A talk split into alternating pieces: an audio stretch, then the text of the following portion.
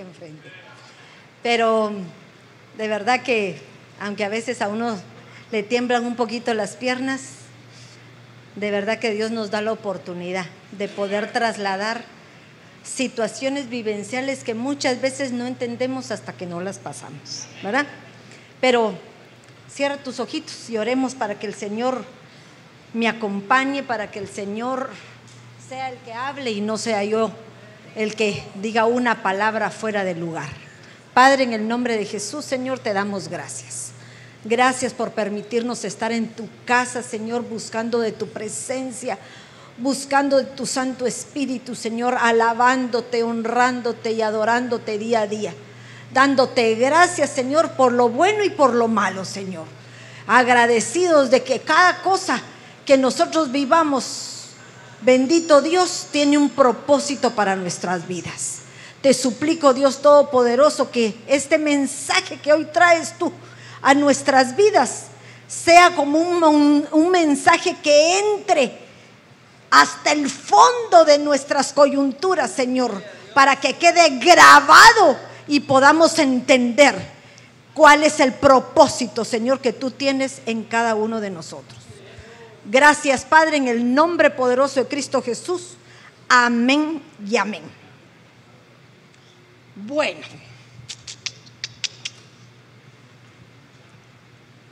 Miren qué bonito. Estos mis coqueterías, pero esas no son mías. Mi marido me ayuda a hacer esas cosas porque yo no puedo.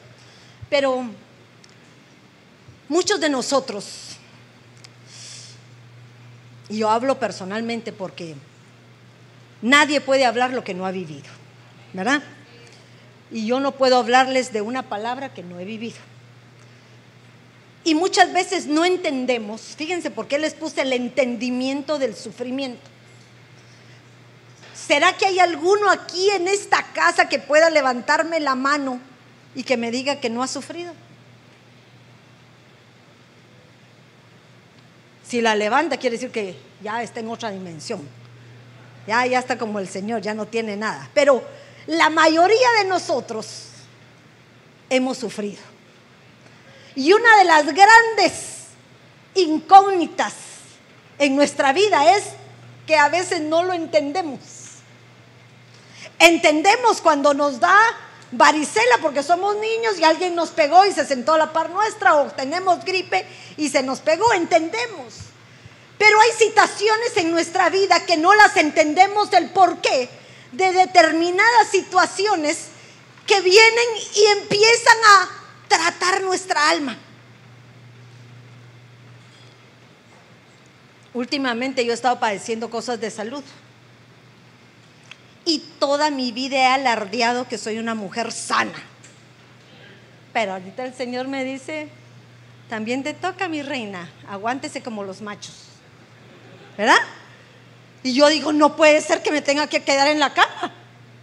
Pero me hacía quedarme en la cama.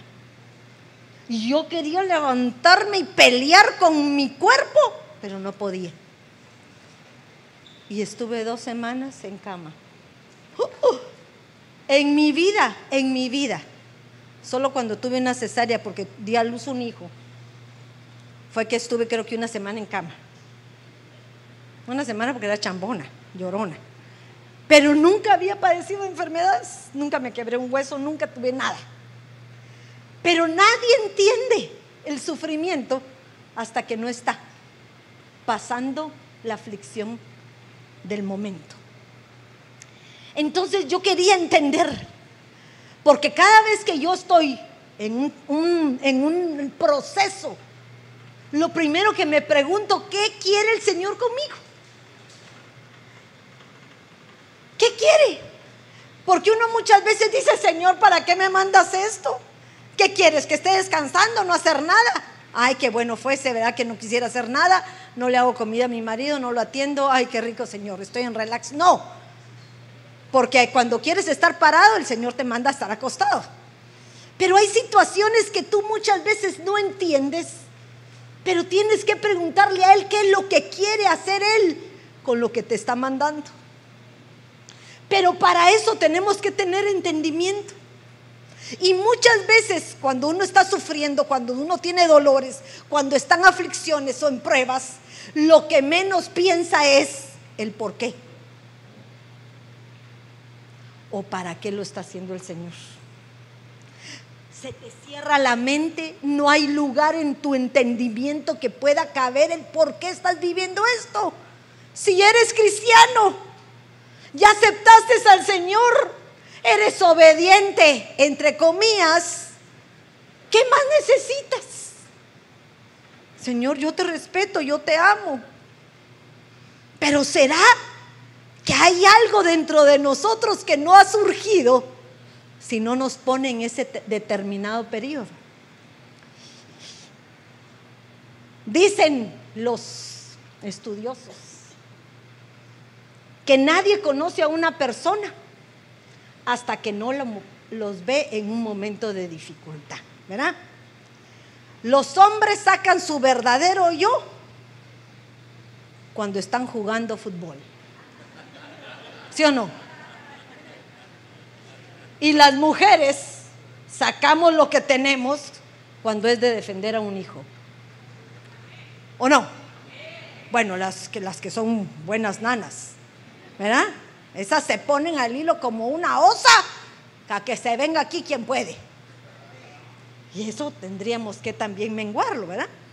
Cuando hay algo dentro de nosotros que todavía no está expuesto, el Señor viene y nos manda el sufrimiento. Pero uno dice, Señor, ¿pero por qué? Si tú hiciste todo perfecto. Así dice. El Señor desde el principio de la creación dice que hizo todo perfecto. Lo encontró desordenado y vacío y él empezó a hacerlo perfecto. Pero desgraciadamente solo puso al hombre y lo hizo imperfecto. Porque cometió un leve error.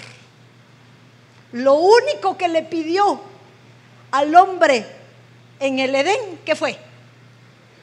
¿Qué? Obediencia. La obediencia era, tienes todo, eres el dueño, Señor, propietario. Solo obedéceme en lo que yo te pido no toques esto. Pero cuando nosotros nos dicen, no toques eso, es lo que no queremos. Miren cómo somos. A un niño le dices, no toques esto.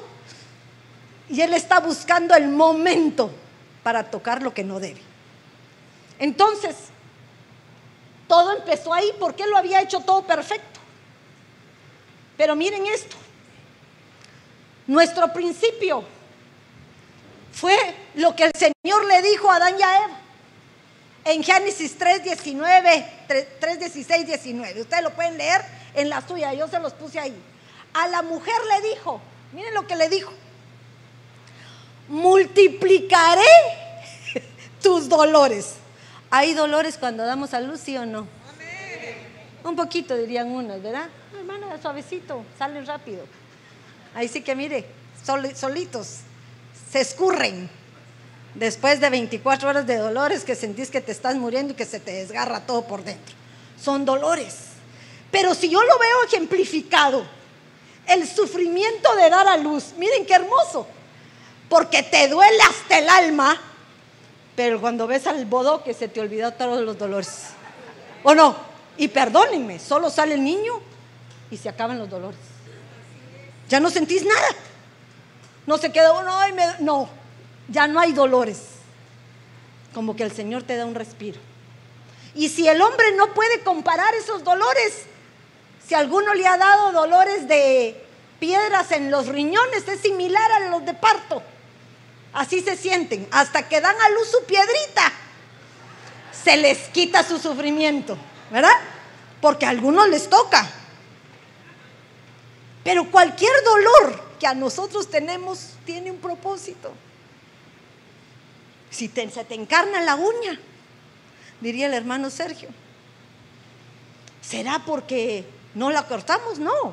Tal vez hicimos un mal corte y no sacamos los bordes correctamente y permitimos que pasara el tiempo con la primera molestia y cuando sentimos nos provocó una infección. O sea, siempre el ser humano es resistente a determinadas situaciones.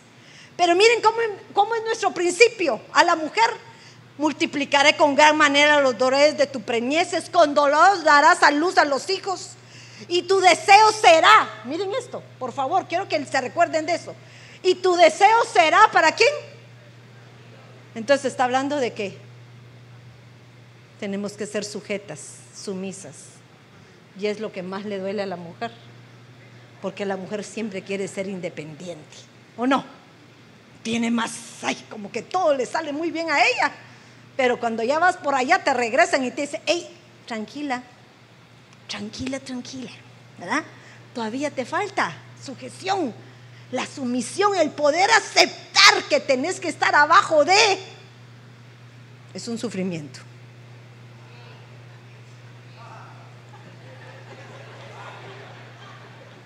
Lástima que no son honestas las mujeres, porque deberíamos decir, amén, hermana, pero nos sujetamos, ¿verdad? Entonces miren esto.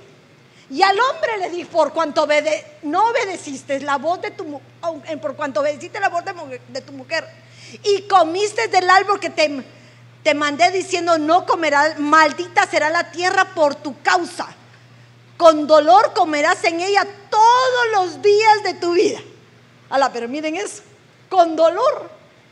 ¿Y el dolor qué es? Sufrimiento. Ahora, ¿pero por qué? porque ahora ya no va a venir el sustento de parte del Señor cuando está sentado. Porque el que no trabaja, no gana ni come.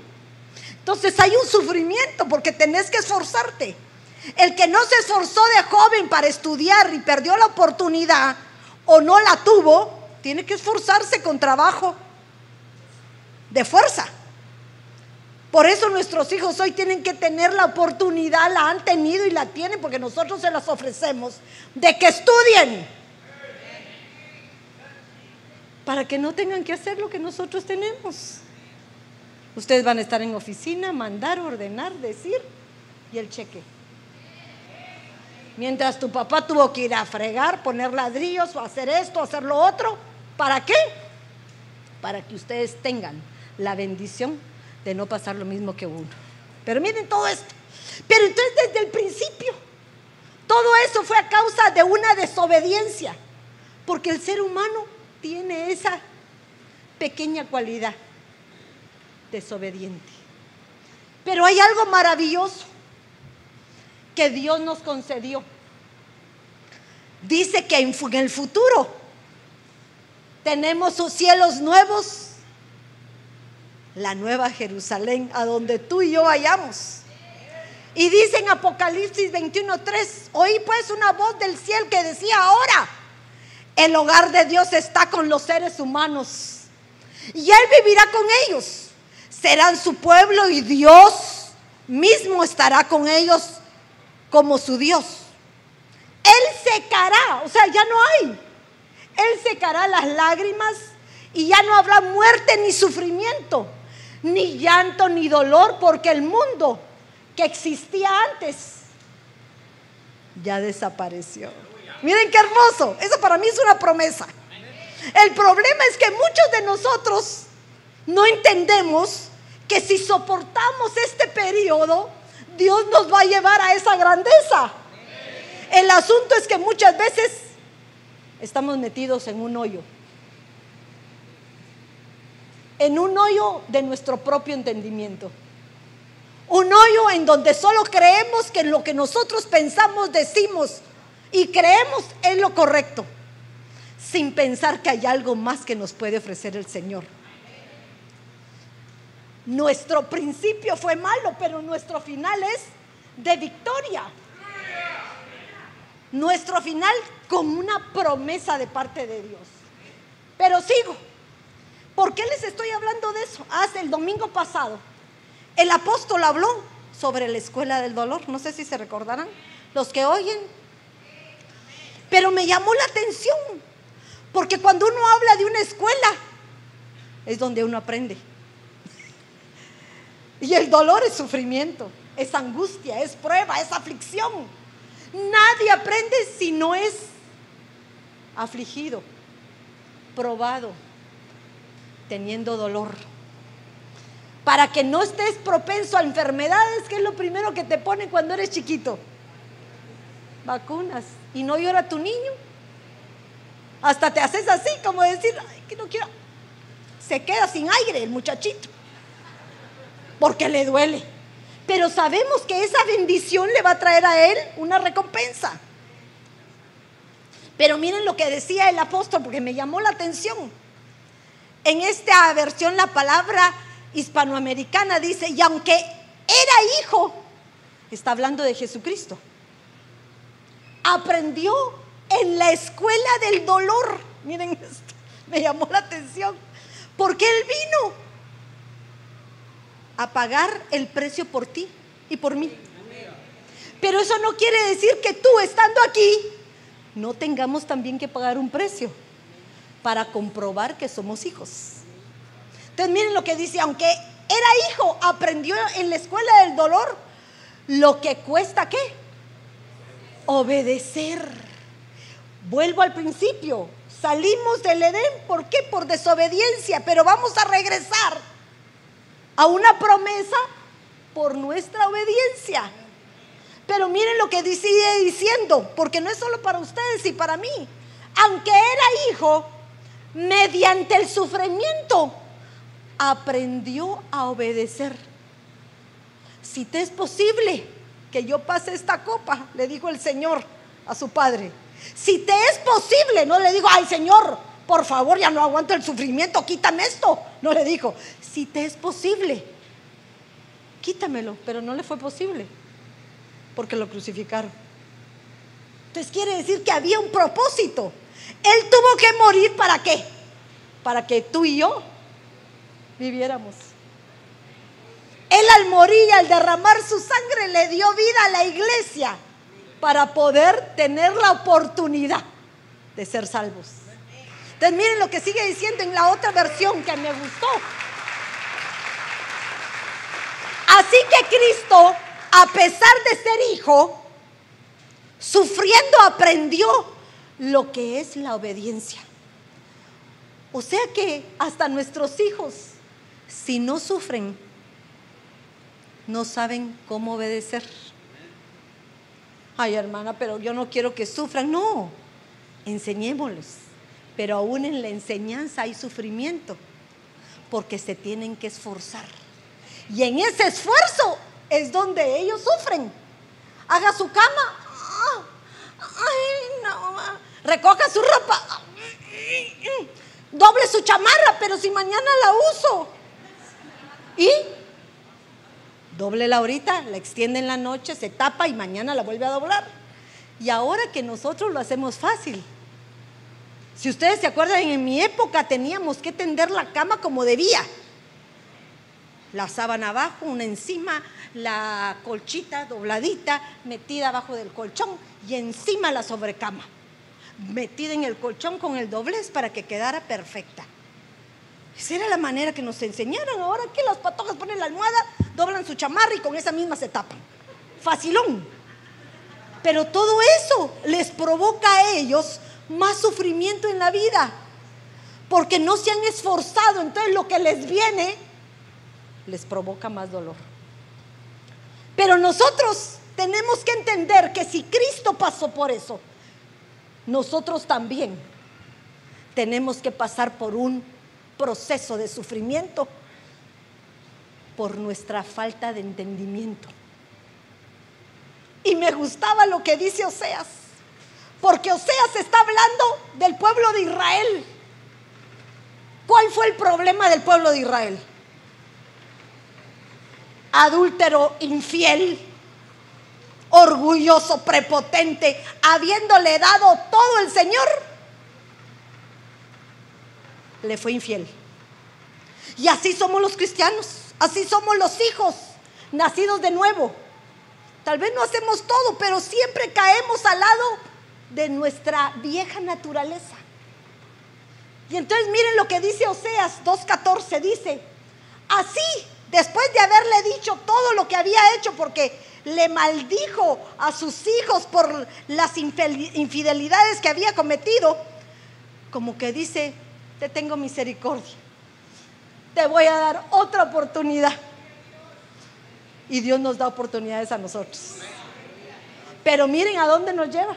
Ese es el problema. Así que voy a seducirla.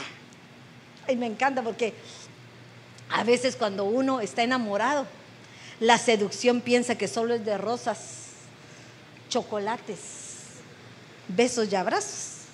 Pero miren cómo seduce el Señor, llevándote al desierto para hablarte al corazón.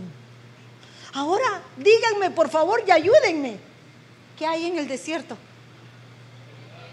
¿Ah? Soledad. No hay cobertura. Hay frío. Hay calor.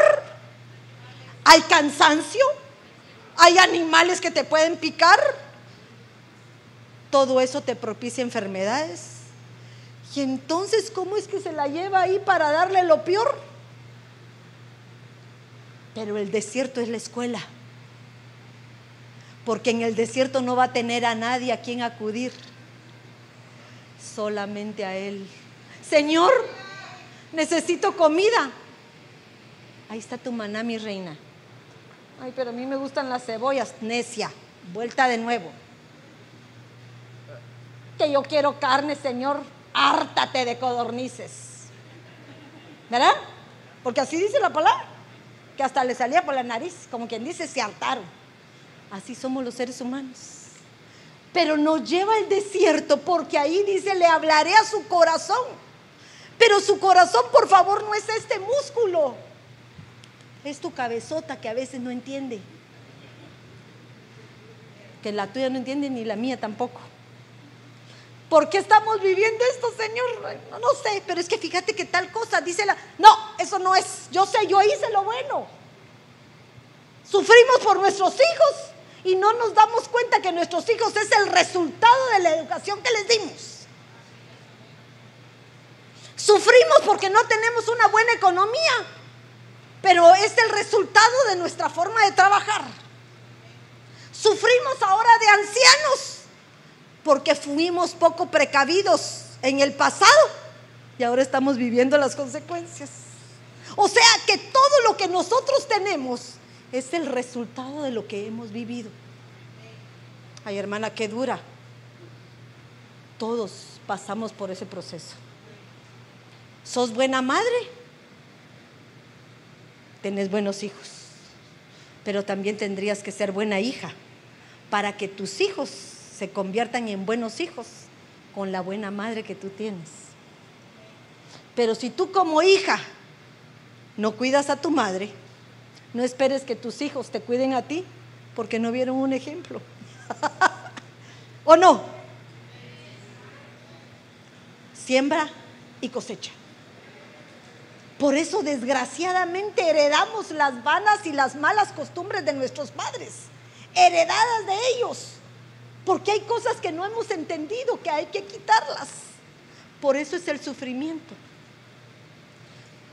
Cuando entra alguna persona al ejército, necesita ponerse en el orden y bajo ciertas disciplinas que no tenía antes. ¿Verdad? Pero esas disciplinas no son fáciles, son dolorosas. Y a veces querás tirar la toalla. Como cuando alguien se mete a una carrera, quiere estudiar para médico ¿Será sufrimiento, sí o no? El que quiere su, su recompensa va a llorar, se va a desvelar, se va a enfermar, le va a dar fiebre por el desvelo, ya no va a tener cómo salir con sus amigas o con sus amigos. Pone en segundo plano sus enamoramientos, porque ya ni eso tiene tiempo. Dios trabaja con nosotros de maneras que no entendemos para lograr los propósitos que muchas veces Él anhela que nosotros alcancemos o aún que nosotros queremos alcanzar. Porque es esfuerzo, todo es esfuerzo. Uno se casa a los 20. ¿Disfrutaste tu adolescencia, sí o no? A los 20. Ay, no sean ingratos. Apenas empezabas. apenas te empezaban a, dar permiso a salir, o por lo menos en mi casa. Mamá de 18, mamá, ¿me das permiso? No. Mamá, pues, ya, ya era grandota de 18, yo todavía pedía permiso. Me casé a los 20, entonces pasé de una autoridad a otra. Huicho, ¿puedo salir? ¿O no? No.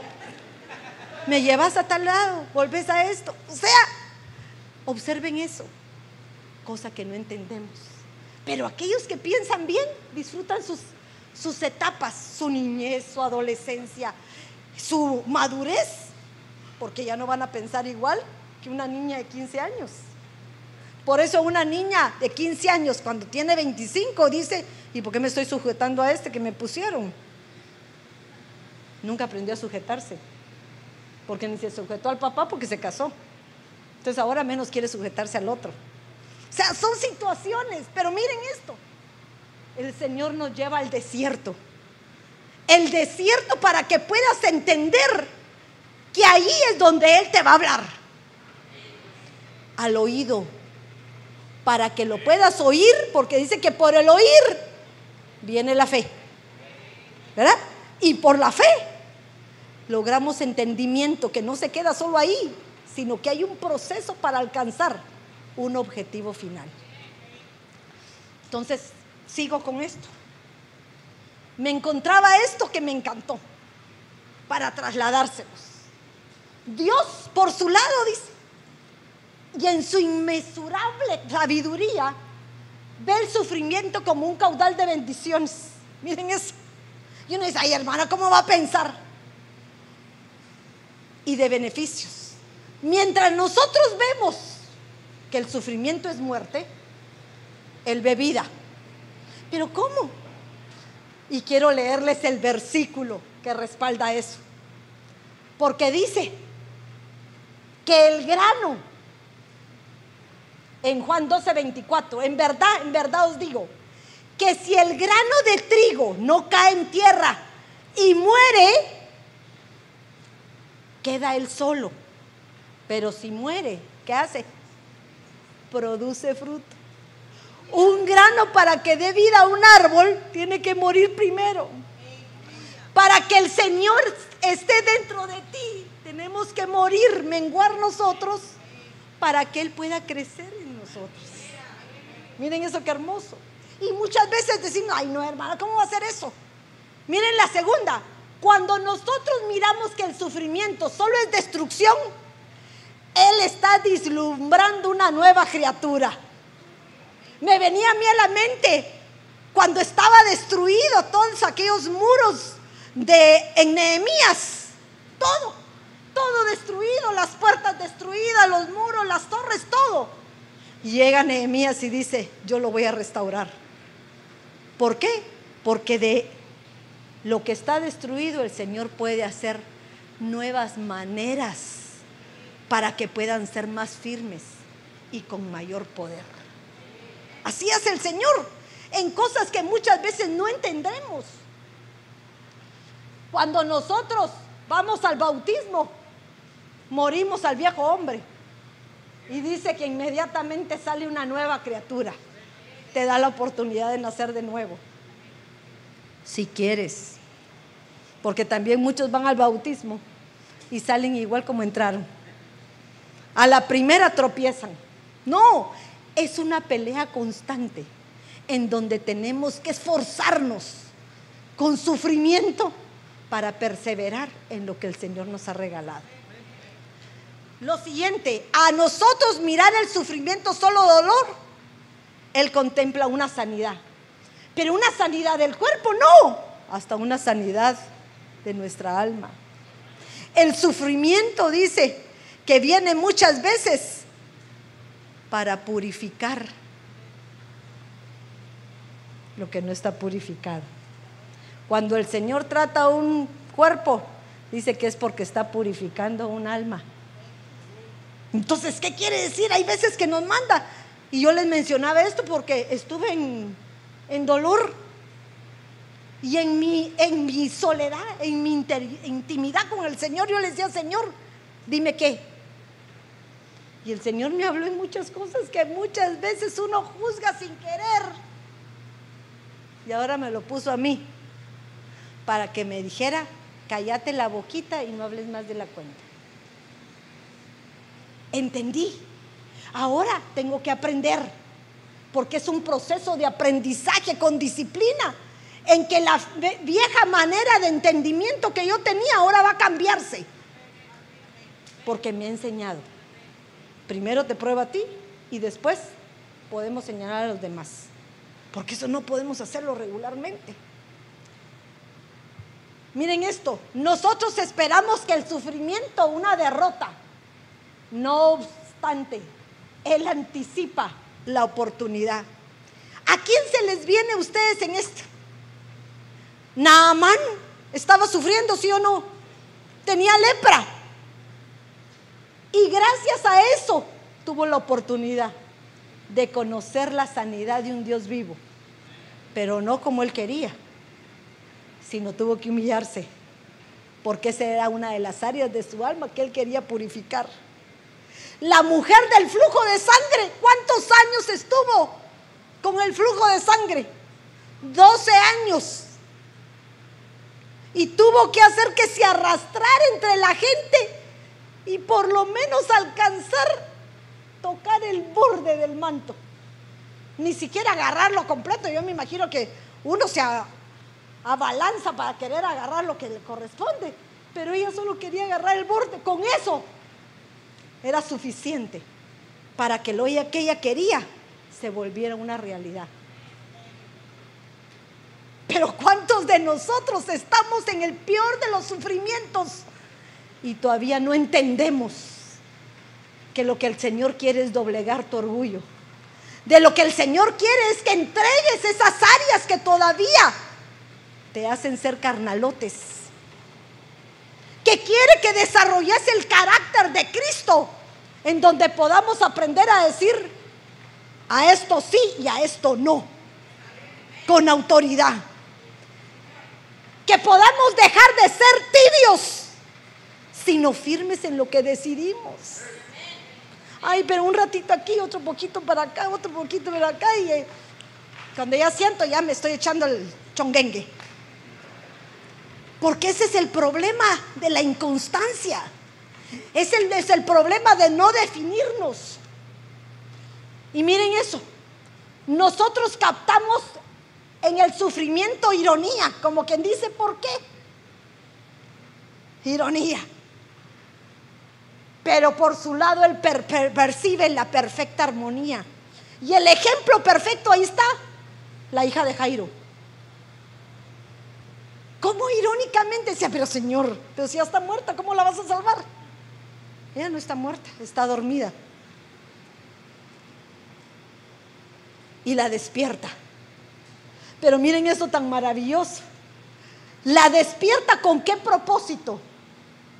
Para lograr una perfecta armonía entre su familia, porque les dice a los papás, ve y delen de comer, como quien dice, háganse cargo de ella, la han descuidado. Muchas veces nosotros somos responsables. Y la armonía quiere decir que la totalidad de los elementos se hagan uno. Esa es la realidad. Papá y mamá en desacuerdo, los hijos rebeldes. La mamá dice una cosa, el papá dice otra y el niño gozándose a ver con quién le baila mejor la, la ranchera. Porque así somos. Pero si los padres están de acuerdo, el niño no va a tener para dónde. Y entonces logramos esa perfecta armonía que el Señor pone porque nos hace que nos convirtamos en una sinergia para hacernos más fuertes. ¿Verdad? Para hacernos más fuertes. Entonces, aquí empieza mi tema.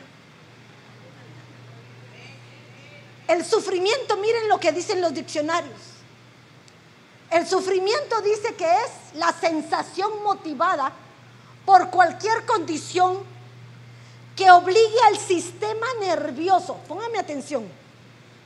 El sistema nervioso es el que rige tu vida. Ay, es que estoy nerviosa. Ay, es que estoy. Uno dice, pero ¿por qué? Yo tengo un dolor perenne ahora. Se llama una neuralgia, no sé cómo se llamará, a causa de lo que me dio. El dolor no se me quita. Tomo la pastilla que fuese, eh, diclofenaco, tomo ibuprofeno de 800, tomo lírica, tomo una cantidad. He probado todas. Pero ya llegué a la conclusión que el Señor algo está tratando en mi vida. Porque no hay nada que lo quite. Y entonces estoy entendiendo. Miren dónde ataca mi sistema nervioso. Porque la neuralgia es en el sistema nervioso. Ah, mi problema empezó con el estómago, les quiero contar. Y cuando yo fui al médico, ¿saben qué me dijo el médico? Me, impresionó. Mientras usted esté bien de aquí, me dijo, va a estar bien de aquí.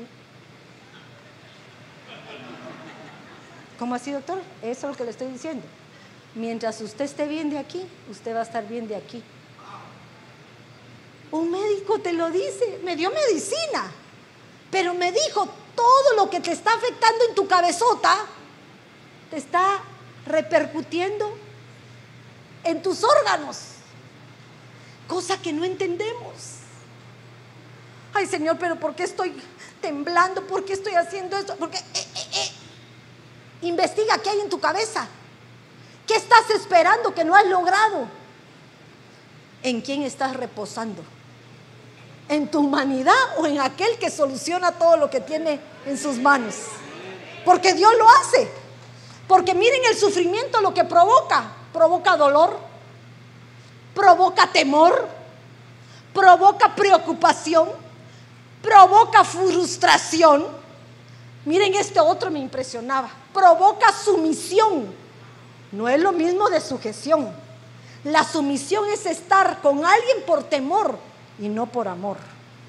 La sumisión que te hablaba desde el principio que ahora tenía que estar bajo la autoridad del hombre. ¿Y cuántas no podemos? Porque esa sumisión les atrae sufrimiento. Ah, sufrimiento, ¿por qué? Porque se dejan manipular aún por los golpes, por lo económico, sin darse el valor que corresponde cuando el hombre tiene que amar para que la mujer se sujete. Miren eso, me impresionaba. Ahora miren estas otras. También el sufrimiento viene por no querer hacer. La perezota. No consigo trabajo, hermana. Ya buscó. No estoy esperando que el Señor me lo provea. En tu casa sentado con pereza no va a llegar. Miren cómo somos de cómodos. Y lo otro me, me, encantaba porque esta es la época que estamos viviendo. Por no poder hacer. Uno es por no querer hacer y otro por no poder hacer, que nos convierte en personas incapaces. Ahora, ¿cómo es que una persona se convierte incapaz? Porque la hacemos nosotros. El niño que no le enseñamos a desarrollarse, que todo lo puedo en Cristo que me fortalece, cuando llega grande, no lo puedo hacer. Vaya a pedir trabajo, mijita. No puedo, papá llename tú la cuenta, acompáñame tú, papá. No lo puedo. Amarrate los zapatos. Ay, no puedo. Hay gente que aquí llega a los 15, 20 años y no puede amarrarse los zapatos. Nunca le enseñaste las orejitas de, de conejito o de ratita que se hacen y se anudan. Las incapacidades que uno como padre le fomenta a los hijos. ¿Para por qué? Porque los queremos proteger. Y la protección es buena, pero también tenemos que aprenderlos a exponerse. Ay, hermana, mi niño, viera usted cómo tiene problemas porque mucho bullying en la escuela. Así, enseñale. Si venís la próxima, como te decían tus papás, si venís la próxima con un ojo morado, te pongo el otro. ¿Se va a defender o no? Se va a defender. Pero el bullying de nuestros tiempos es porque le enseñamos a que como son santos y puros, y tienen al Señor en su corazón, no contienten con nadie, pero no permitamos que sean. el juego y el vituperio de otros en contra de los nuestros. Aprendámosles a enseñar. Si alguien te pega, mijita, decirle a la maestra. Si la maestra no hace nada, entonces, metele tu patada. Y si no tu patada, un coscorrón. Y si me llaman a la dirección, mamá, pues yo llego y digo, muy bien, voy a corregirlo y te digo, te felicito. El niño tiene que sentirse apoyado por ti, porque él te respalda. Tú lo respaldas a él. Pero todo esto se los ponía porque miren lo que decía el apóstol Sergio, me gustó. El apóstol Sergio hablaba de la escuela del dolor y la semana pasada el apóstol estuvo hablando de nuestra mente. ¿Cómo nos juega en nuestra mente la forma en que nosotros pensamos? Porque el dolor, miren lo que dice en primera de Pedro 2.20, pues si a ustedes los castigan por haber hecho lo malo, miren esto, ¿qué mérito tendrían si lo soportan con paciencia? Pero si sufren por haber hecho el bien y soportan con paciencia el sufrimiento, eso es lo que le agrada al Señor. Pero les voy a contar ahí, ahí copié algo inadecuado. No va ahí, porque les iba a poner la definición de dolor. Tendría que borrarlo ahorita para buscar, porque el dolor, yo miraba que era casi exactamente lo mismo que el sufrimiento. Voy a ver, voy a ver si puedo hacer algo. Porque miren esto, bueno, ya no puedo, cambiemos. Pero nosotros estamos en un proceso que no nos debemos ni sorprender, sino pensar que estamos avisados de parte de Dios. Porque dice en primera de Pedro 4:12, amados, no os sorprendáis del fuego de la prueba el fuego de la prueba, ¿qué es? El sufrimiento. Que en medio de vosotros ha venido para probaros, como si alguna cosa extraña os estuviera aconteciendo. No, el que no es probado, el que no ha sufrido, todavía, perdóneme, ni siquiera está en proceso a ser considerado hijo. Porque al hijo se le disciplina. Y el bastardo dice que no se le toma en cuenta. Qué triste, pero es lo difícil. Antes bien, en la medida que compartís los padecimientos de Cristo, regocijaos, para que también en la revelación de su gloria os regocijéis con gran alegría. Pero a mí me gustaba otra versión, porque como que te lo explica mejor. Y miren lo que dice. Queridos hermanos, no os extrañéis como si fuera algo raro de veros sometidos al fuego de la prueba. Al contrario, pero miren quién se alegra en el sufrimiento. Nadie. Nos estamos tronando los dedos, muriéndonos, llorando, alegando, hablándole a mi vecino, hablándole a mi hermana. llorones somos.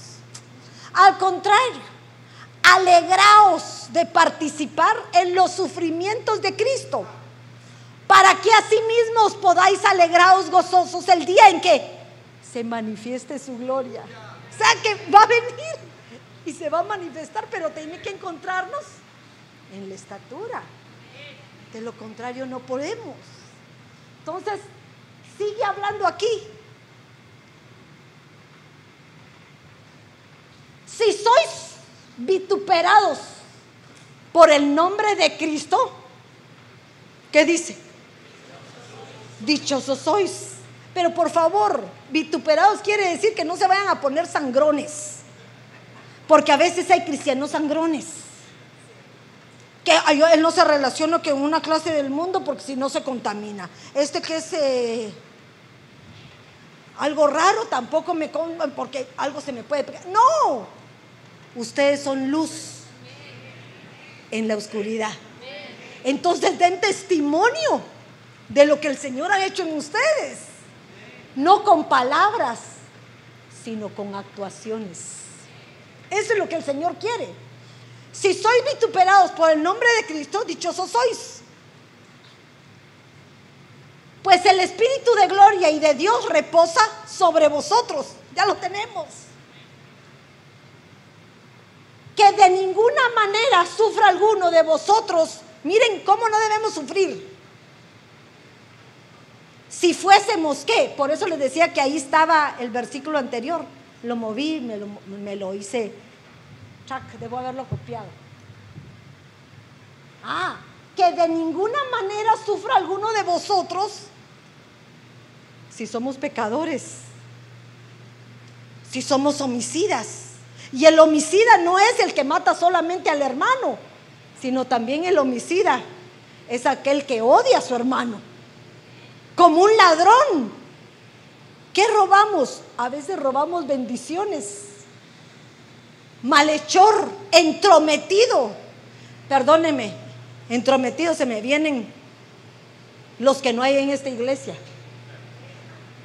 Los chismosos que quieren estar en todo y se meten en todo.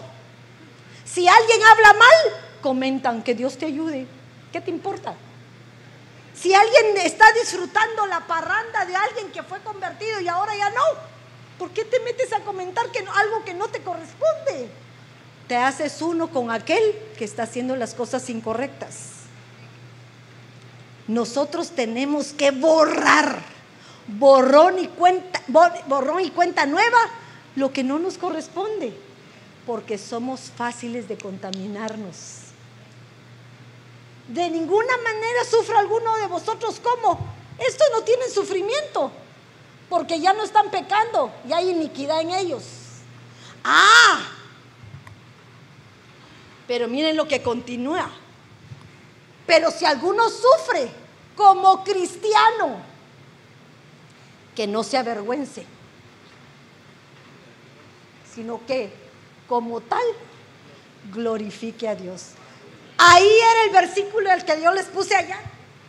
Porque dice primera de Pedro 2.20, pues si a ustedes los castigan por haber hecho algo malo, ¿qué mérito tendría que no lo soporten con paciencia? Si fuiste un homicida, ¿a dónde te van a meter? A la cárcel. Si quieres corregirte, vas a tener que pagar hasta tu último cuadrante. Ahora, si injustamente fuiste vituperado, ¿por qué alegas? Si tienes un abogado que va a sacar las pestañas por ti. ¿Verdad? Él va a hacerlo. Que digan lo que digan. Porque Dios te va a dar a ti la victoria en lo secreto. Pero si nosotros nos metemos, dice la palabra, que si nosotros nos metemos, Él como buen caballero se retira para que tú saques tus propias consecuencias o tus propios eh, juicios a favor tuyo. Entonces vas a tardar más la justicia que el Señor va a querer hacer. Pero si le permites a Él que Él haga justicia, veráis manifiesta la gloria de Dios en vuestras vidas. Ahora, ahí voy a apurarme porque ya estoy a punto. Ya se los dije. Ahí era mi error. Ahora mire, estamos conscientes que hay un examen en nosotros. El sufrimiento es un examen. Así como fue el sufrimiento de Cristo, un examen. De lo contrario, no se puede hacer. Él pasó aquí con notas A. A plus más plus más porque dije no hubo pecado en él y en todo fue probado, en su carne. Para que la prueba de vuestra fe, la prueba la certeza de lo que, espera, lo que se espera y lo que no se ve, ¿verdad? Entonces quiere decir que hay cosas que todavía no estamos viendo, pero tenemos la certeza que pronto las tendremos. Como tenemos la certeza, yo la tengo en el nombre de Jesús, que el Señor nos va a dar nuestro templo. Y ese glorioso, majestuoso, blancote, hermoso, lindo, ese nos lo va a dar. Yo por fe lo creo. Aunque se tarde el hombre para contestar, yo sé que viene pronto la respuesta. Porque así es el Señor. A veces nos pone como en salmuera para que nos estemos revolcando. La salmuera es como aceite, sal, limón y uno está en ansiedad. Pero cuando viene la respuesta, oh, uno reposa y dice, gracias Señor. Perdóname por no esperar el tiempo. Porque eso es lo que pasa, nos adelantamos. ¿Se recuerdan ustedes el sufrimiento de Abraham? ¿Cuál era? No tenía hijos. Y en su sufrimiento se metió con su sierva. En su sufrimiento, con mucha prueba y con mucho dolor, tuvo que aceptar a su sierva. Pobrecito, angustiado, angustiado y en dolor fue. Miren esa manera de pensar, sin darse cuenta que a lo largo ese error le iba a traer consecuencias futuras. Muchos de nosotros cometimos grandes errores de jóvenes. Que ahora, cuando volteamos a ver, decimos, pero ¿en dónde se me vino esto a la cabeza?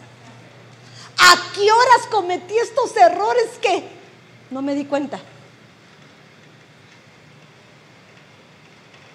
Pero tienes un Dios poderoso que está ahí sentado a la par tuya, dándote la oportunidad para que diga, Señor, hoy quiero tomar eso. Pero tómenlo y no lo abandonen, hombre. Porque el problema es que lo tomamos y, eh, dame un minuto, Señor, ven y me eché una mi vueltecita. No, el Señor le gusta a la gente que permanece. Porque en la permanencia, en la fidelidad, se denota la obediencia. Para que la prueba de vuestra fe. Miren, esto es el examen.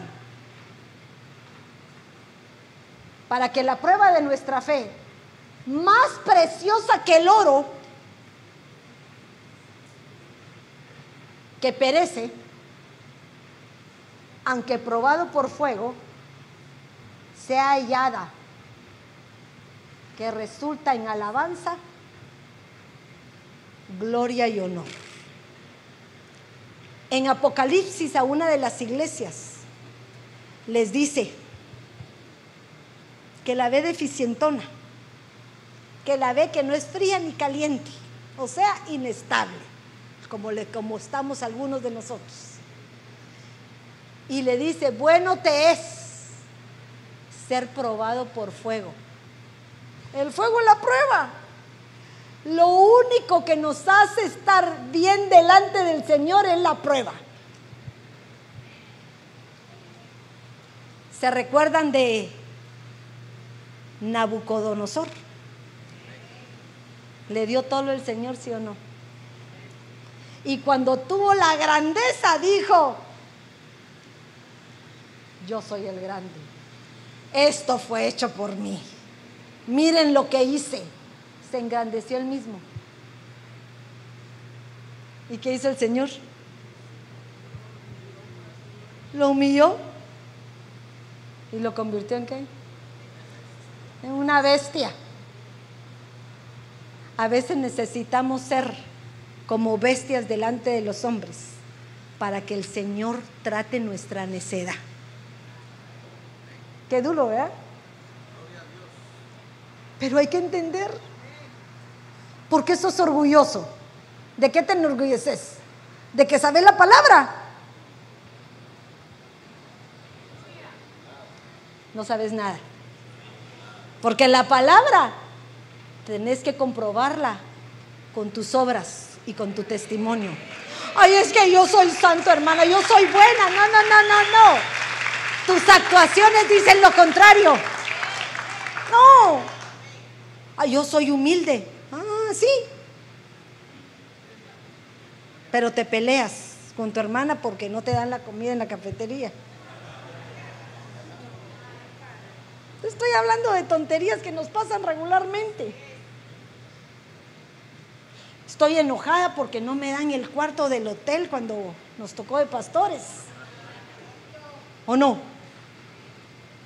Tenemos derecho. Se equivocaron, sí se equivocaron. ¿Y ¿No será que el Señor está tratando tu paciencia? no me la han dado, ok, me voy a comer. Ay, no me la han dado, voy a platicar con mi hermana. No me la han dado, me voy a disfrutar la prédica. Pero si no buscas la manera de buscar lo positivo, entonces ni disfrutas la prédica, ni buscas la compañía de tu hermana que no la has visto en 20 años, ni disfrutas nada por estar esperando la llave y no te la van a dar. Y el tiempo pasó igual y no te la dieron. ¿O no? Así es. Porque el trato del Señor es para pulirnos en esas áreas que necesitamos ser transformados. ¿Para qué? Para probar nuestra fe. ¿En quién confías? En el hombre. Estás equivocado. El hombre te falla. Siempre. Ay, hermana, pero si es mi amiga, te va a fallar. Cuando no esté en acuerdo contigo, te va a fallar. Ay, pero es que la hermanita más linda, la que tú, te va a fallar. Nadie te es fiel con excepción, perdónenme, de nuestro esposo en su momento y con tus hijos, cuando estás de acuerdo con ellos. Pero hasta ellos nos fallan cuando tú quieres ejercer determinadas reglas que a ellos no les convienen. O sea que todo tiene una, un problema en la revelación de Jesucristo. Pero miren, ya voy a terminar. Pero vemos aquel que fue hecho un poco inferior a los ángeles. Miren esto. ¿Quién es un poco inferior? Así dice Hebreos. Es decir, a Jesús. ¿Inferior? No. Porque lo mandaron aquí a la tierra, se hizo inferior, pero no era inferior. Fue probado, igual que tú y yo. Entonces, ¿qué nos creemos nosotros? Coronado de gloria y honor a causa de sus padecimientos de la muerte, como convenía en aquel para quien con todas las cosas y por quien son todas las cosas, llevando a muchos hijos a su gloria. Hiciera perfecto por medio de los padecimientos para el autor de la salvación. Dios es perfecto, mis hermanos. Él fue el que se sacrificó por ti. Ahora ya no te tienes que sacrificar tú. Ahora reposa en Él. Él te ha dado un espíritu de fortaleza. Dice en Timoteo, le decía Pablo, no te he dado un espíritu de cobardía. No, tienes el poder, el amor y el dominio propio para tomar autoridad de lo que Dios te ha dado. Entonces, ¿Qué es lo que provoca el sufrimiento en ti y en mí? ¿Qué es lo que va a hacer que cambie? Que el sufrimiento no lo veas como un dolor, sino que sea como una escuela del dolor para poder ser transformado. El sufrimiento, yo sé que es doloroso. Cuando a alguien le duele algo, se inutiliza, ¿sí o no? ¿Te quebra la mano? No puedes hacer nada. ¿Te quebras el pie? ¡Ah! No puedes caminar. Que te duele, que te da el, ciático. ¡Ah! No puedes ni moverte. O sea, si se dan cuenta, el dolor nos paraliza. Pero ese paralizarte que te está diciendo el Señor, entendimiento, razona, ¿para qué te lo estoy dando? ¿Para qué? ¿Qué propósito te está hablando? Por favor, no es para señalar a los demás, es para señalarte a ti mismo. ¿Qué es lo que me está dando el Señor que necesito corregir? Y se me venían cinco cosas Miren esto. La primera, el sufrimiento, revela nuestro carácter. ¿O no? El sufrimiento revela tu carácter. Si a ti te descubren cometiendo un error, tenés dos opciones. Decir que no y ponerte brincón o aceptar tu error y recibir tu disciplina. Pero depende de cuál será tu carácter. Porque muchas veces no queremos aprender. sino queremos seguir errando en el blanco. En Job me recordaba que la prueba no solo fue para Job, también fue para la esposa. Porque me imagino que si Job vivía con la jovita, también ella debe haber sido cristiana, ¿sí o no? Pero en el momento de la prueba, cada quien sacó lo que era. Porque hay un momento que la esposa le reprocha a Job y le dice, ¿todavía mantienes firme tu integridad? Como quien dice, ¿por qué sigues siendo buenote? ¿Por qué sigues aguantando lo que te está pasando? No habemos hermanitos en Cristo que cuando alguien recibió un vituperio te dice, ¿para qué sigues aguantando a Gladys? Mira cómo te trata. No, Gladys no, eso no es cierto. Un ejemplo para mirar, ay, sí, tenés razón, pero es que, ¿por qué? Algo está trabajando el Señor contigo.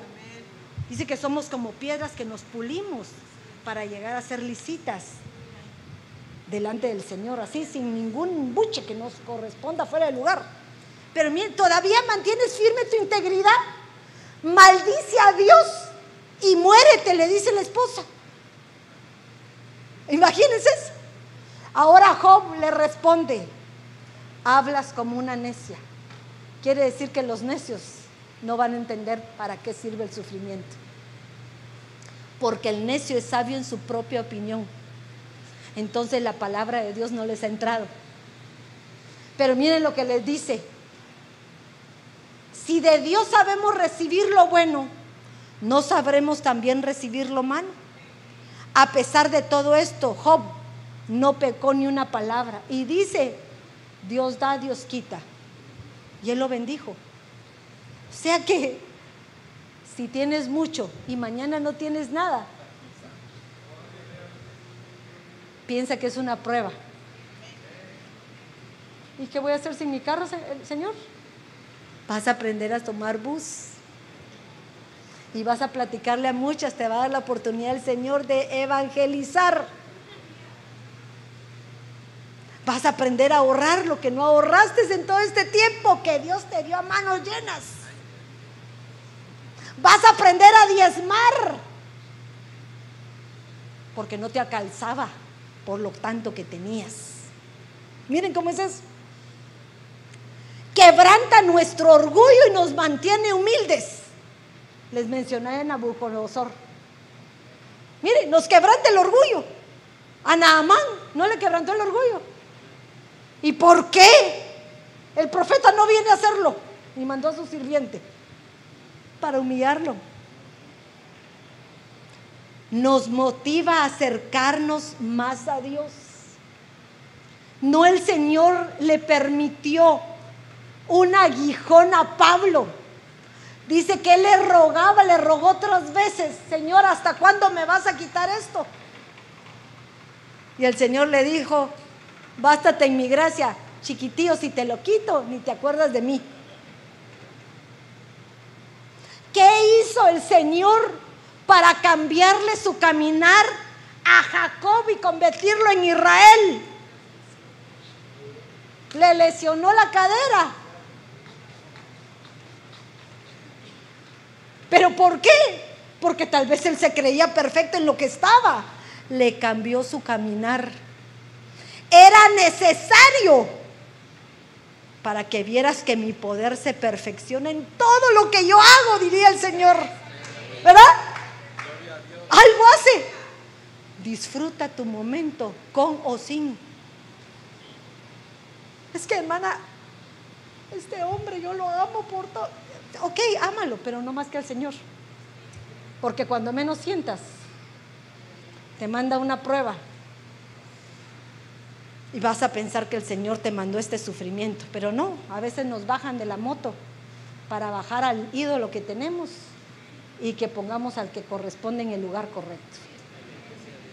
Ni nuestros hijos, perdónenme, hasta nuestros hijos son ídolos para nosotros. Lo óptimo. No, mis hijos, todos los hijos tienen sus patas por donde cojean. Unos son altaneros, otros son orgullosos, otros son prepotentes, otros son amargados, de todo hay pero todos los amas. Perfecciona la obra de Dios en nuestras vidas. Mire lo que dice Hebreos 12:5. Además habéis olvidado la exhortación que como hijos se os dirige. Hijo mío, no tengas en poco la disciplina del Señor, ni desanimes al ser reprendido por Él. No te desanimes. La disciplina tiene un propósito. Por favor, la disciplina no es nada más que te den pay pay. No, la disciplina es poner un orden. Si sos impuntual, ¿qué tenés que disciplinarte? ¿Ah? Ser puntual. Si sos, inconstante, ¿qué tenés que disciplinarte? Constancia, permanencia. Porque es parte de poner en primer lugar todo aquello que sea antes, que es de parte de Dios. Porque cuando estamos en las cosas del Señor, nos deleitamos en las cosas del Señor. ¿Cuántos de ustedes tal vez no tendrían la costumbre de venir de lunes a domingo? Solo iban el domingo, porque eran domingueros. Y ahora vienen lunes, martes, miércoles, jueves, viernes, sábado, domingo y empieza otra vez la rotación. ¿Pero por qué? Porque tus hijos, porque te estás esforzando, porque estás viendo el resultado en tu familia, porque cada día que aprendes quieres aprender más. Y con todo eso el Señor está perfeccionando tu vida. El Señor te está cambiando a una dimensión diferente. Te está haciendo caminar en un ambiente que antes no. Porque si nos ocupamos de otras cosas, las otras cosas también nos absorben. Pero cuando estás en las cosas del Señor, tu vida es el Señor. Y miren este otro, el sufrimiento nos hace reflexionar. ¿Cómo así, hermana? Así como les conté. Dos semanas en cama, yo decía, Señor, pero ¿por qué? Y se me vino un montón de cosas. Reflexioné que a veces nuestra forma rápida de pensar y de hablar, pecamos tenemos que aprender a que el Señor en el sufrimiento va a revelar nuestro carácter. Miren esto, se me venía en este que revela nuestro carácter y se me venía a Job, no, perdón, a Lot. Lot lo sacaron de Sodoma y Gomorra con su familia y sus hijas. Lot caminó. La que tenía algo en su corazón que no era porque sufrió de salir de, Sodoma y Gomorra se volteó, la convirtió en sal. Pero ahí estaba en el proceso de cambio. Cuando, cuando Lot llega a la tierra que le dijeron los ángeles, todavía ahí fueron probados. Porque las hijas traían en su corazón a Sodoma y a Gomorra y cometieron un error con su padre. O sea que en todo nuestro caminar Dios nos prueba pero constantemente nos da la oportunidad. Entonces hay que aprovecharla. Porque mientras no logremos entender que el sufrimiento tiene un propósito, no vamos a ser cambiados. Y si me ayudan con el piano, por favor. Y quiero cerrar con esto. Miren lo que dice Pedro, primera de Pedro 4.1. Puesto que Cristo sufrió físicamente. Entonces, prepárense. Eso es para ti para mí. Prepárense para luchar armándose con la misma actitud que tuvo él. Que tuvo él. Obediencia, fortaleza, resistencia, perseverancia, rectitud, justicia, todas aquellas, aquellas armas que el Señor nos da para prevalecer en firmeza. Armándose con la misma actitud que tuvo Él. Pues quien sube físicamente, miren esto, da a entender que ha abandonado el pecado. Ah, o sea que nuestro sufrimiento lo que está puliendo es nuestra parte pecaminosa. Aquello que es pecado, hermanos, por favor no pongan pecado como que adulteraste, no. Todo es pecado delante de los ojos del Señor si no actuamos en rectitud delante de Él. Cualquier actitud, hasta hablar mal de alguien en lo secreto, en tu mente, ya es pecado. Me gustaban otras versiones, dice la Biblia de lenguaje sencillo. Ustedes deben estar dispuestos a sufrir así como Cristo, mientras, Cristo sufrió mientras estuvo aquí en la tierra. Si ustedes sufren como Cristo, ya no seguirán pecando. Miren qué lindo. Ahora, por favor, no les estoy diciendo hagamos fiesta porque estamos en sufrimiento. No, no, no, no, no. Lo que yo quiero trasladarte este día, esta mañana, es que si tú y yo estamos pasando por un sufrimiento, que Dios te dé el entendimiento para poder entender, descubrir el por qué estamos pasando determinada situación de aflicción. Dice su palabra que no para siempre se triga el trigo, pero es necesario. Es necesario porque hay un momento. La triada, creo que es hasta que se pasa una, una rueda, ¿verdad? Para sacar todo lo sucio. Y debe ser doloroso. Y tú eres trigo. Y como trigo, tienes que morir para poder dar vida y vida en abundancia. Pues quien sufre físicamente da a entender que ha abandonado el pecado. Todavía no estamos en esa estatura. No te conviertas. Miren eso. No te conviertas como esa mujer de Cantares 5.2 si no estoy equivocada. Que llegó su amado y le tocó. Hermana mía, esposa mía, paloma mía, perfecta mía.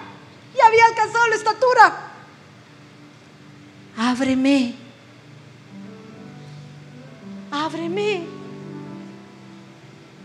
Y como se creía perfecta, ella le dijo, ya me quité mi túnica. ¿Tendré que volverme a ensuciar los pies? Ah, vanido No se quiso levantar. ¿Y qué le pasó?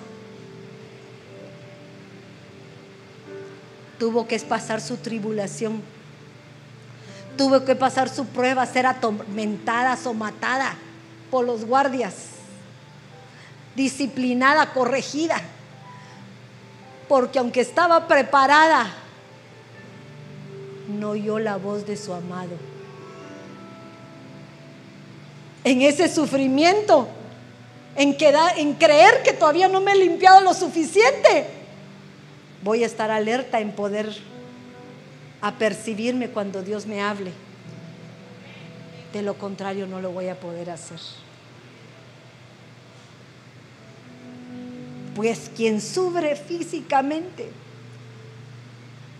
fíjense, dice que Pablo hablaba y decía que a muchos los entregó a Satanás para purificar su alma. Quiere decir que de esa manera todavía les dio misericordia para poder ser salvos. Ahora, esta mañana Dios te está pidiendo una oportunidad. Que entiendas el proceso que estás viviendo. Hermano, pero si yo estoy re bien, entonces sufre. porque nos has tomado como hijo. Todos pasamos dificultades. Pero Dios quiere completar su proceso en ti y en mí. Pero entendámoslo. Párate, ponte de pie. Ponte de pie porque me quedan unos minutitos.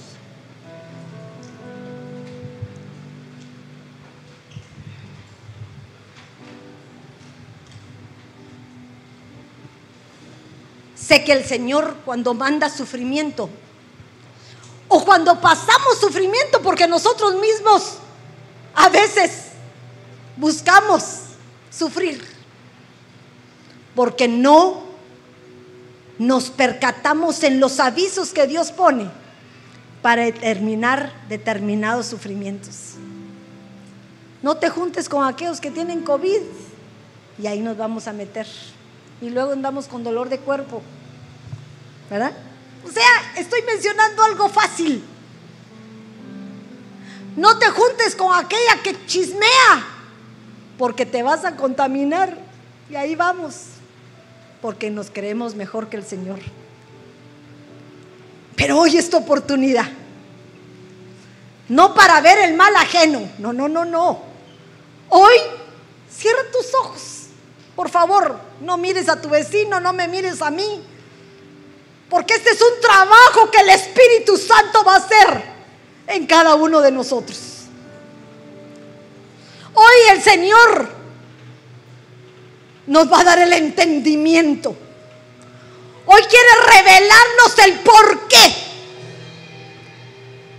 de determinadas situaciones que hemos vivido.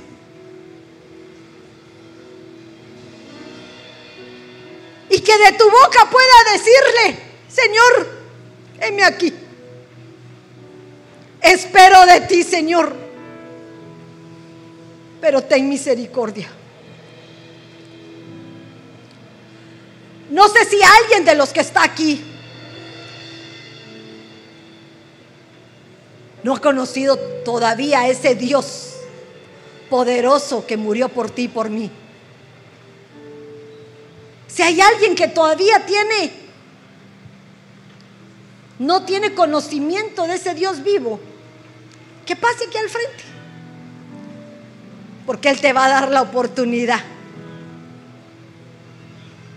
Una oportunidad de llamarte hijo y empezar tu proceso de purificación.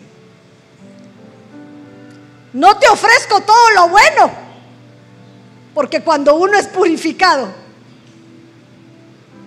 hay mucho sufrimiento. Pero te quiero decir que al final del camino, la victoria es grande y maravillosa, porque estaremos delante de su presencia. Si alguno de ustedes quiere pasar al frente, porque siente que ya no puede, que está pasando por un sufrimiento, por un dolor, por una tensión, por una enfermedad, por una prueba, por algo que ahorita no entiendes, pero lo entenderás a su tiempo. Pasa al frente y dile, Señor, Olvídate de todos los que te miran, olvídate. Hoy estamos aquí los que estamos necesitados de Él, porque queremos clamarle misericordia. Queremos decirles, Señor, por leve que sea esto que yo siento, Señor, hoy necesito tu mano que se pose sobre mí. Dame entendimiento. Dame sanidad. Lávame, Señor. Arranca toda esta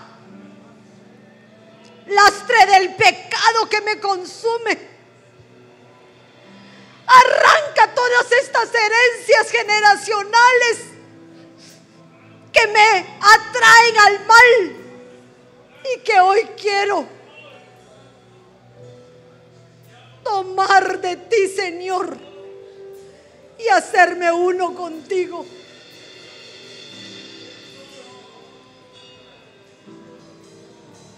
Que hoy pueda hacerme uno contigo para que mi mente pueda discernir el por qué y para qué en lo que vivo.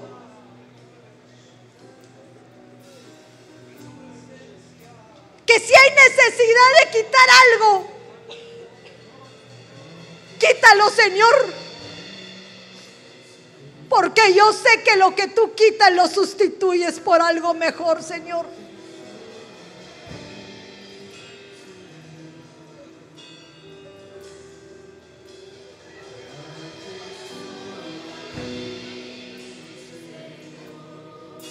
Haz tu obra, Padre.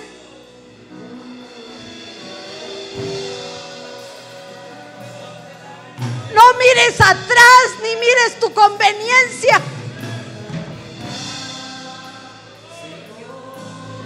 Pídele al Señor un espíritu de poder para que toda cobardía que no te permite enfrentar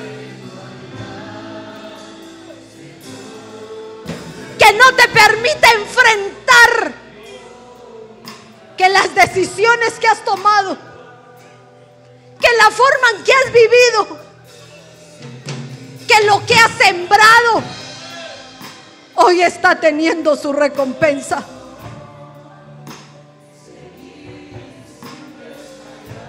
Quiero seguir, Padre. Quiero seguir sin desmayar. No quiero caer más, Señor, por favor. Sé que tú eres capaz de hacer eso y muchas cosas más, Padre. Levanta tu voz, porque hoy es un día de clamor. Es un día en donde tú vas a levantar tu voz y decirle, Padre, heme aquí. Ten misericordia de tu siervo. Ten misericordia de mis errores.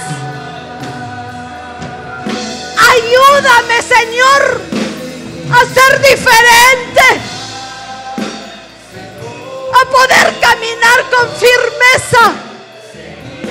A actuar con justicia y valentía. Permíteme, Señor, poder ser como esa palmera firme que a pesar de las dificultades, de las tormentas, yo puedo prevalecer de pie, firme hasta tu venida, firme sabiendo que mi recompensa es saber que habitaré juntamente contigo, Señor. Oh sí, Padre, por favor.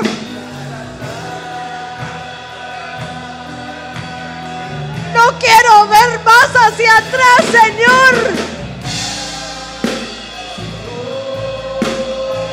Quiero demostrar mi rectitud como ese Job. A pesar de que le fue quitado todo, esposa, hijos, cosas materiales, él permaneció firme íntegro, completo.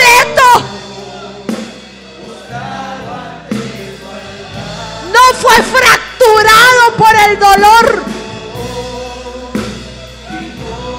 sino fue transformado en un hombre con una integridad inquebrantable como tú y yo debemos permanecer.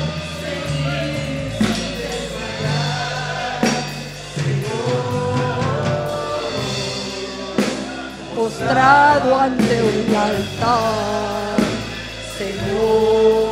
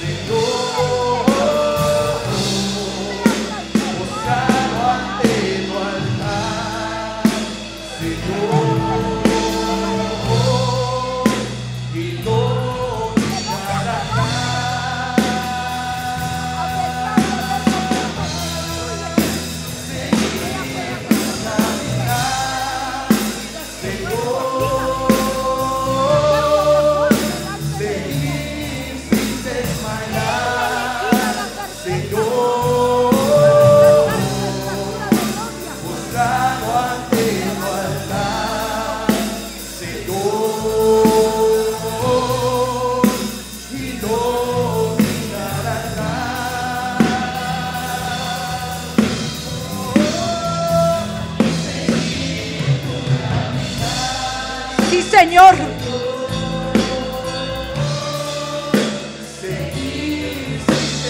Te suplico, Padre, que tengas misericordia por aquellos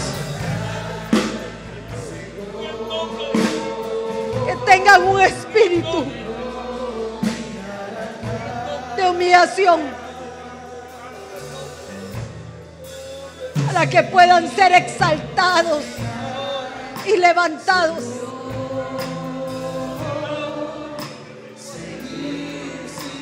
Que todo aquello que hoy no entienda, lo puede entender. Señor,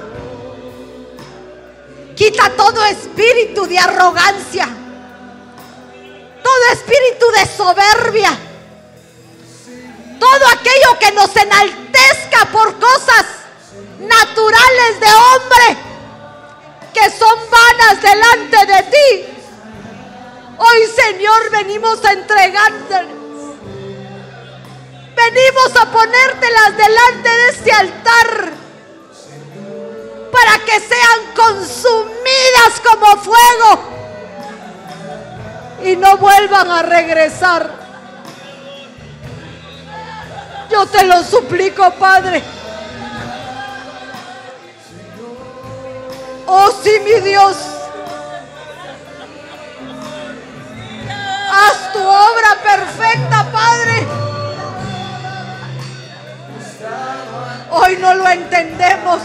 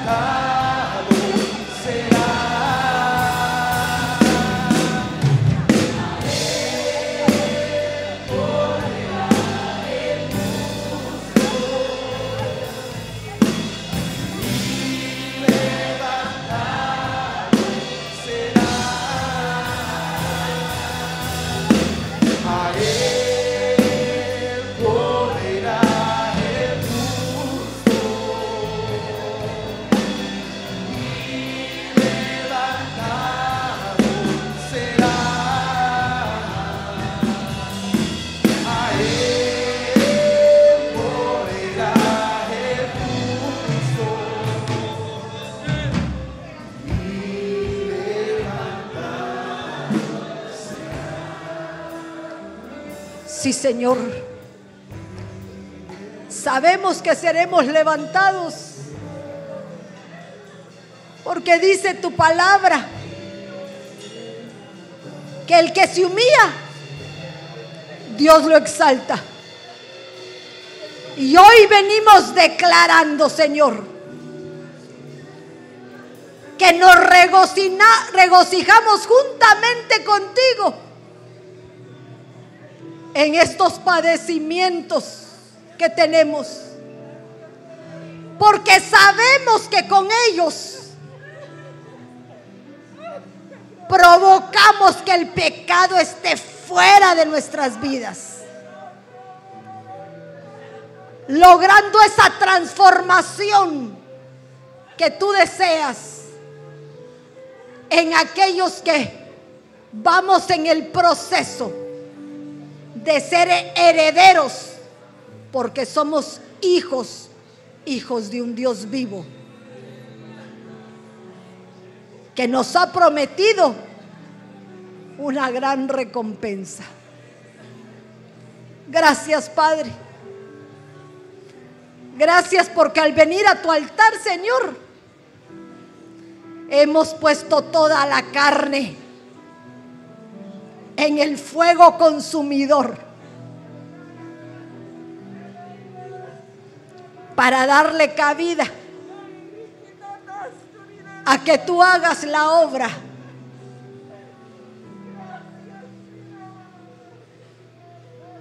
perfecta en cada uno de nosotras. Gracias, Padre. Gracias, Dios Todopoderoso. Y lo que no entendamos ahorita, Señor, sabemos que en tu tiempo entenderemos las obras maravillosas que tú construiste en cada uno de nosotros por permitir ese sufrimiento que nos transforma y nos cambia de nivel. Gracias Padre. Gracias Señor. Démosle un aplauso fuerte al Señor.